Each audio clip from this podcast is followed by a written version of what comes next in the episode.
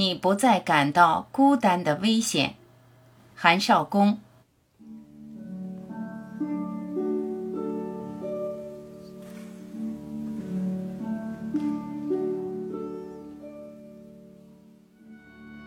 你看出了一条狗的寒冷，给它垫上温暖的棉絮。它躲在棉絮里以后，会久久地看着你。它不能说话，只能用这种方式表达它的感激。你看到一只鸟受伤了，将它从猫嘴里夺下来，用药水治疗它的伤口，给它食物，然后将它放飞林中。它飞到树梢上，也会回头看你。同样不能说话，只能用这种方式铭记你的救助。它们毕竟是低智能动物，也许很快会忘记这一切。将来再见你的时候，目光十分陌生，漫不经心，东张西望，追逐他们的食物和快乐。他们不会注意你肩上的木犁或者柴捆。他们不会像很多童话里描述的那样送来珍珠宝石，也不会在你可避路途的时候在你的嘴唇上滴下甘露。他们甚至再也不会回头，但他们长久地凝视过你，好像一心要知道更多关于你的事情，好像希望能尽可能记住你的面容，决心做出动物能力以外的什么事情。这一刻很快就会过去，但有了这一刻，世界就不再是原来的世界，不再是没有过这一刻的世界。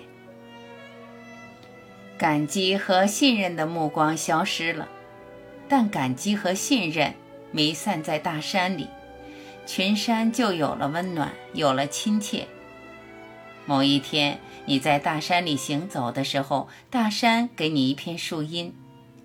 你在一条草木覆盖的暗沟前失足的时候，大山垫给你一块石头，或者借给你一根树枝，阻挡你危险的下坠。在那个时候，你就会感触到一只狗或一只鸟的体温，在石头里，在树梢里。你不再感到孤单的危险，你能感到石块是你的血肉。树梢是你的肢体，而你的一声长啸或大笑，其实来自大山那边的谷地。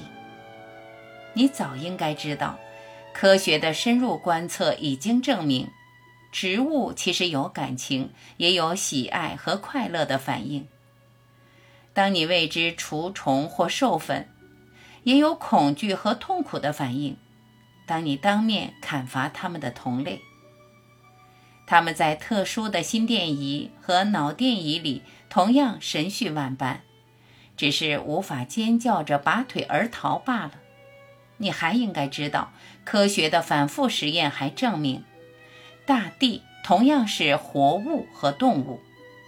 只要你给它们足够的高温，比方说给它们太阳表面的炙热，它们就会手舞足蹈、龙腾虎跃、倒海翻江。风驰电掣，同样会有大怒的猎豹或者大爱的聚合，其活其动之能耐远非人类可及。他们眼下之所以看似没有生命的蛰伏，只不过是如同动物的冬眠和植物的冬枯。地球的常温对于他们来说过于寒冷，正是他们的冬天。你是人，其实人只是特定温度、特定重力、特定元素化合一类条件下的偶然。因此，相对于大地来说，人不过是没有冬眠和冬枯的山；相对于植物来说，人不过是有嘴和有脚的树；相对于其他动物来说，人不过是穿戴了衣冠的禽兽。没有了尾巴，却有了文字、职位、电脑，以及偶尔寄生其中的铁壳子汽车。人是大地、植物、动物对某个衣冠者临时的身份客串，就像在化妆舞会上有了一个假面。